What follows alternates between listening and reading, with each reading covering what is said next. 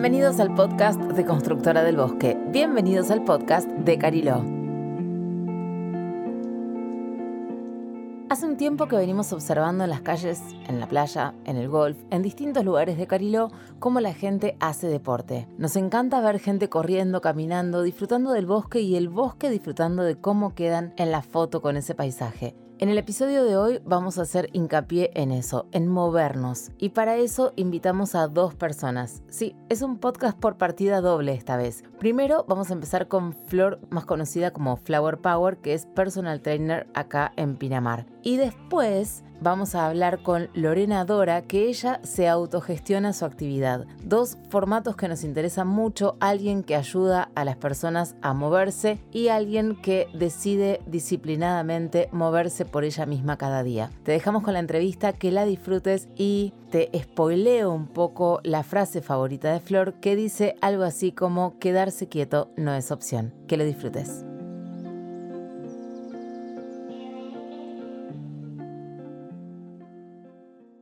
¿Quién sos? Soy Flor, soy profe de educación física, soy Flor, Flower Power. ¿Por qué viniste a vivir a Pinamar?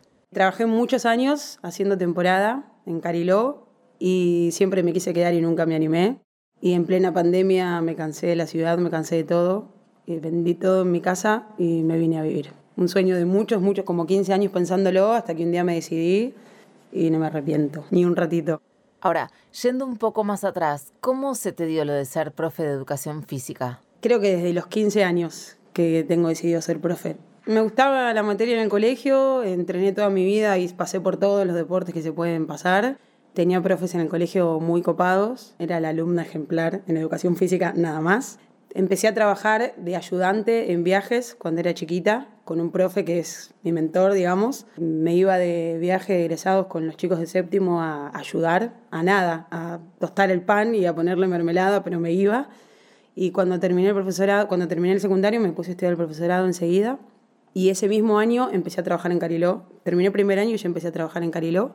Hacía recreación. Y terminé el profesorado, seguí con viajes, con recreación, con viaje educativo, campamento y pasé por varias áreas de la carrera, tiene un abanico muy amplio de la carrera. Después estuve en una escuela, fui profe escuela, preceptora, todo. Y antes de venirme a vivir a Pinamar, empecé a entrenar yo fuerte, que nunca lo había hecho en mi vida, siempre era más de otro palo.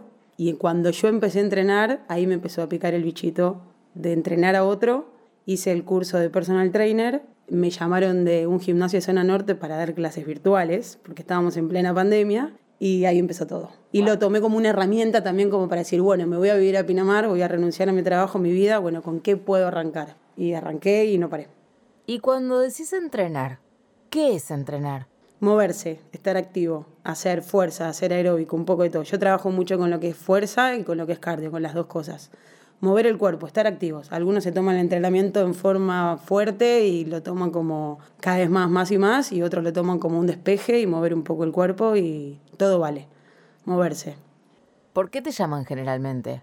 Porque quieren hacer algo, quieren empezar a moverse y les da mucha fiaca ir a un gimnasio, les da mucha fiaca eh, cumplir un horario en el que se tengan que trasladar, aunque sea 10 cuadras, tener que trasladarse en el poco tiempo quizás también que tiene la gente. Es la hora de gimnasio, más los 10 minutos de ir, más lo de volver, nada, fiaca y no arrancan. Entonces todos me dicen eso, yo necesito que caigas en la puerta de mi casa, que me hagas mover y que te vayas. ¿En cuánto tiempo crees que se puede crear este hábito? Porque es un hábito saludable que se tiene que crear como una huella nueva, pero ¿tenés ahí medio calculado con tu experiencia en cuánto tiempo se crea? ¿O hay gente que te odia para siempre y lo hace igual? Hay gente que me odia para siempre. Tengo alumnos que están hace dos años conmigo entrenando y que cada vez que me abren la puerta de su casa me dicen, hola, te odio. Pero que de repente entrenan dos veces por semana y de repente meten una tercera y de repente meten una cuarta y se encuentran que cuatro horas a la semana me están odiando, pero que no lo dejan. Es así. ¿Vos vas viendo los cambios? Un montón. Yo misma me doy cuenta, o sea, yo les empiezo a decir y a través de lo que uno les dice, ahí empiezan a darse cuenta de lo que están haciendo. Como que por ahí, por motus propios, no registran desde cómo están llegando en una elongación hasta el peso que levantan, hasta aeróbicamente cómo están de aire. Todo, todo, sí, es muy notorio. El que entrena dos veces, el que entrena una o el que entrena cuatro, todos. Sí, es muy notorio. Además de para el cuerpo, ¿lo recomendás para algo más? Para la cabeza, para todo, para la energía, para el todo. para el estado de ánimo. Sí, sí. Entrenar y moverse te, te, te libera, te, es sanador. Aunque sea un ratito al día, es esto. Hay gente que por ahí me dice, hoy estoy llegando 10 minutos tarde y en punto me tengo que ir. Bueno, dale, vamos media hora. Y les cambia, les cambia la cabeza, les cambia la energía. Y a mí también. Yo por ahí pienso que voy a trabajar, que voy a dar, pero bueno, recibo. En realidad no lo tomo como un trabajo, también me pasa eso.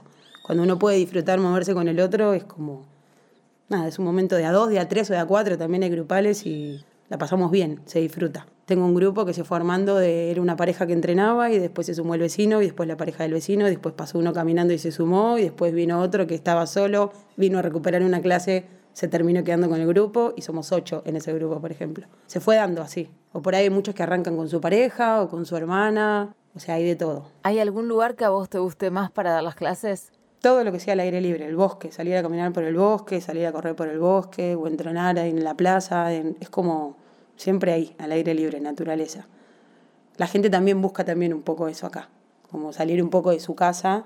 El que tiene lugar en la casa está buenísimo y el que vive en un 2x2, salir un rato, aunque sea su hora de almuerzo del trabajo, salir a oxigenarse un rato y, y moverse. A mí hay una frase que me encanta, que se la pido prestada a Pinky Superbuller, que dice que lo que te hace bien no se negocia. Y a veces nos super cuesta lo de hacernos tiempo y nos llenamos de excusas por ahí les cuesta dar el primer paso. Y cuando empiezan a entrenar y se dan cuenta que aunque sea esos 40 minutos que tienen a la mañana para moverse les hace bien, nada, no lo negocian. Como que algunos dicen, bueno, voy a empezar a preparar mi agenda. Decime qué días mantenemos, así en base a eso armo lo otro. Sí, no se negocia. Cuando empezás a, incluso esto que te digo, vienen y me dicen te odio, pero bueno, tanto no, porque si no hace dos años no nos veríamos la cara martes y jueves todos los días en el mismo horario. Se transforma en una necesidad que no terminás de asimilar que te hace bien, pero que sabes que te hace bien. ¿La fuerza de voluntad se trabaja como un músculo? Cuesta mucho el primer paso, cuesta mucho el primer paso. Y hay gente que te dice, te llamo ahora y arreglemos ahora porque si no, no arranco más. No tengo horario. Bueno, no esperemos a marzo, busquemos un horario porque si no, no arranco más. Como que cuesta mucho el primer paso, pero es eso. Después hay mucha gente que arranca y poca gente que deja. Cuando no estás dando clases, ¿dónde estás? En el mar. sí, en realidad yo hacía stand-up paddle me cansé de transportar una tabla que es muy grande y muy pesada. Tengo unas amigas que tienen una escuela de surf y las veo y se me cae la baba cuando las veo surfear. Y en invierno me compré una tabla y empecé a meterme, empecé a meterme, empecé a meterme. Me meto mucho con los profes de ellos que están todo el tiempo tirándote ahí, indicaciones, tips. Y nada, y ahora empecé a surfear y me empecé a parar y empecé a disfrutar el mar desde adentro, desde otro lado. Y así que si no estoy trabajando y está bueno el mar, estoy en la playa. Estoy en el mar, ni siquiera en la playa. ¿Cuál puede ser tu recomendación para los que estén escuchando y que puedan responsabilizarse de su cuerpo? Que se muevan, no importa qué, correr, salir a andar en bici, salir a caminar, hacer fuerza, lo que sea, pero moverse. Moverse que no hace solo bien al cuerpo, sino que hace bien a la cabeza. ¿Hay alguna cantidad de días de la semana que se recomiende? No, yo lo que le digo siempre a mis alumnos es creo que la semana tiene 160 horas y se la cuento un día, que le dediquemos dos horas, tres o cuatro horas a la semana, que es una hora por día a moverse no es nada. O sea, hay que moverse. O sea, es un montón, pero digo, si lo pensamos, decimos de 160, ¿me voy a mover tres o cuatro? Sí, obvio que sí. Eso y más. ¿Y tu frase de cabecera es? Quedarse quieto no es una opción. Gracias, Flor. Y ahora te invitamos a escuchar a Lore. Lore, presentate. ¿Quién sos? Estoy siendo. Aprendí ahora que estoy siendo. Me llamo Lorena, tengo 51 años. ¿Quién soy? De título soy arquitecta, tengo un posgrado en administración de empresas, diplomaturas en seguridad, un montón de cosas. Y por el otro lado, amo el deporte. Siempre estuvo relacionado conmigo a través del juego, de un club en Casilda, donde jugábamos a la mancha en el agua y nos pasábamos horas adentro de la pileta jugando. Así conocí a la natación, conocí irme a los campamentos, íbamos nada más que por los campamentos cuando había torneo.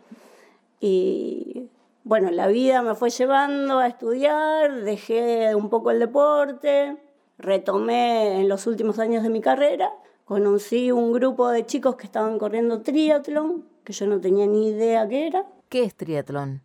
Triatlón es una actividad que combina tres actividades juntas, que es nadar, andar en bicicleta de triatlón especial para, para esta actividad y después correr. Las tres cosas juntas con eh, transiciones, lo que se llama, en distintas distancias.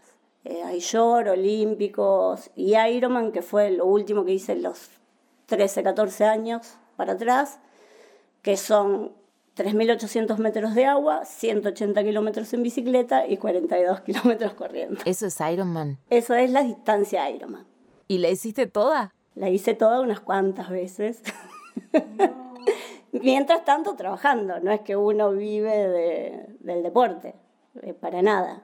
Eh, era otra vez salir a jugar. Nunca me había subido a una bici, eh, así que mi primer bici fue salir con un casquito, tenía el pelo largo en ese momento y me quedaba acá arriba como Mark Simpson. y nada, estaba feliz. Y bueno, correr, por ahí salía a correr, pero no tanto. Nadar sí, el agua siempre fue lo mío. ¿Qué tipo de preparación se requiere para nadar todo eso, para correr todo eso?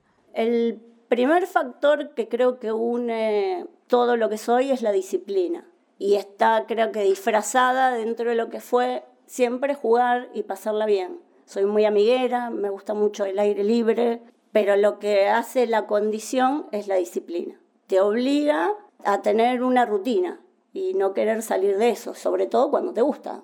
Es mucho más difícil cuando estás haciendo algo que no te gusta. Y sí, hay una estructura atrás, un, un entrenamiento, sobre todo para las personas que trabajamos, donde vos ves cómo organizás el tiempo, porque demanda mucho tiempo.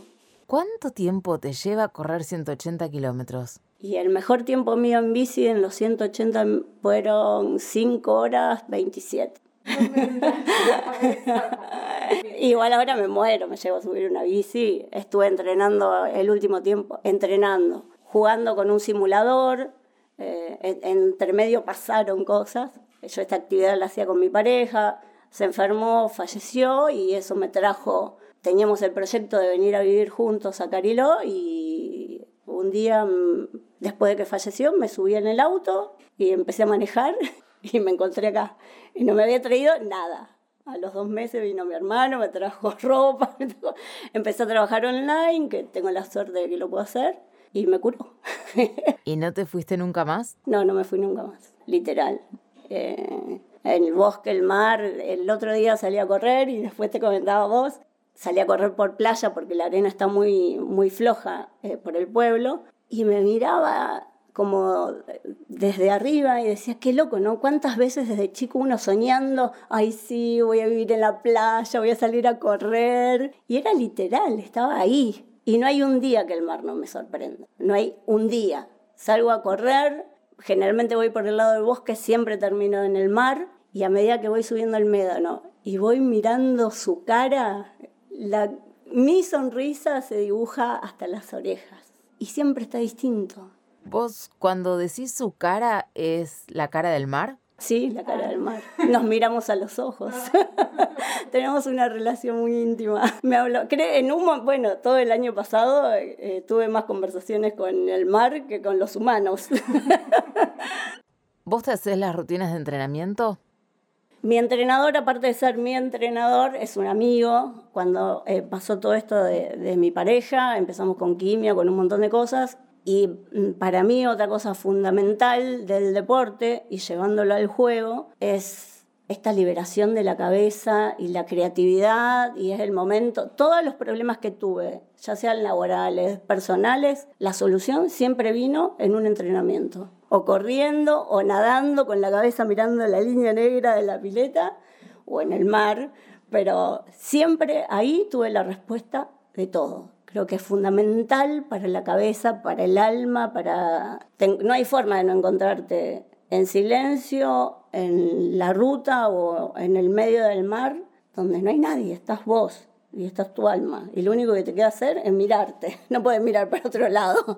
Así que me parece fundamental. Entonces, en medio de esa situación, nuestro entrenador nos siguió mandando una planilla mucho más acotada, pero esto que te hablo de la disciplina, me levantaba a las 5 de la mañana en Rosario para estar en el parque con 2 grados bajo cero, 3 grados bajo cero, correr, volver a casa, pegarme una ducha, ir a la oficina, volver, encontrarlo en nené, ir a las quimios, volver, a hacer la comida y todo eso, pero tratar de meter un entreno que él me estructuraba de acuerdo a cómo estábamos viviendo la situación y cada paso. O sea, no importa la distancia que hagas, el deporte que hagas, va mucho más allá de todo eso. es el movimiento del mar, es ese, ese subir y bajar y esa ola y es encontrarse, creo, más que nada.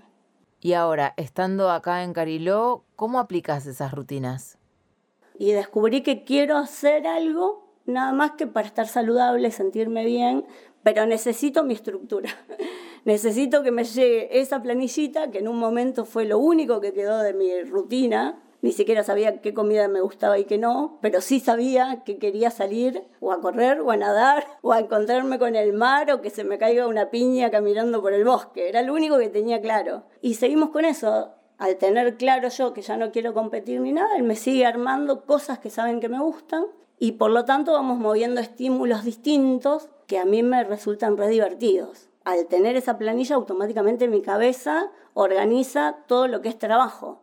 Entonces tengo una reunión y yo estoy pensando, no, mejor no te parece que la hagamos porque sé que ese día tengo que correr. Y bueno, y si me toca una reunión, me levanto más temprano, pero realmente lo único que hace que lo haga es, a ver, más temprano. Me despierto solo a las 7, pero a veces me tengo que levantar antes y tengo una reunión a las 9. No es que me levanto a las 11, ni mucho menos.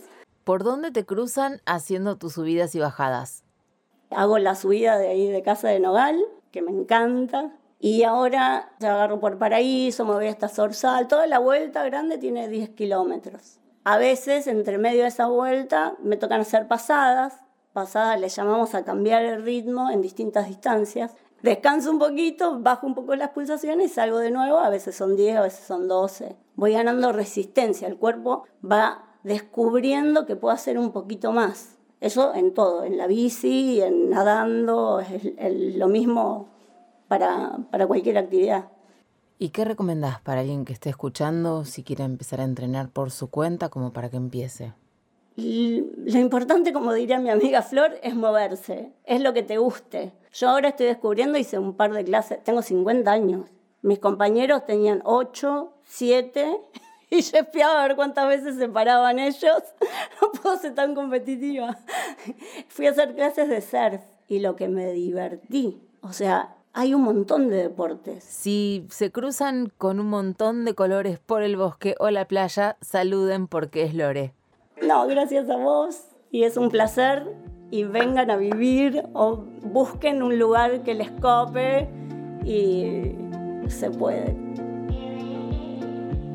Te dejamos en las notas del podcast cómo encontrarte con Flor si querés contratarla para que te ayude a moverte. Y también te dejamos el Instagram de Lorena Dora por si querés contactarte con ella, hablar, intercambiar ideas o pedirle algún tipo de información. Gracias por escuchar el podcast de Constructora del Bosque. Gracias por escuchar el podcast de Cariló.